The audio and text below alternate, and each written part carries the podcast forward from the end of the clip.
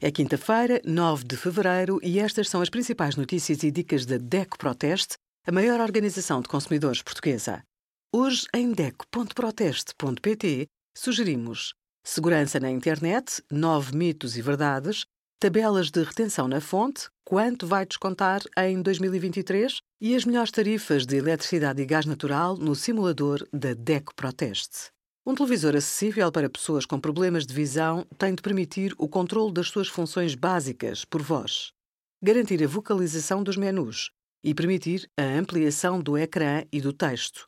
Também convém que modifique o contraste de cores e que tenha um comando remoto adaptado através de marcas táteis e relevo das teclas, por exemplo.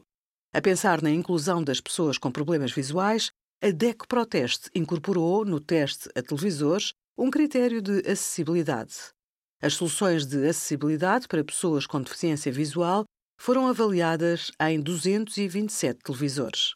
Obrigada por acompanhar a DEC Proteste a contribuir para consumidores mais informados, participativos e exigentes. Visite o nosso site em deco.proteste.pt.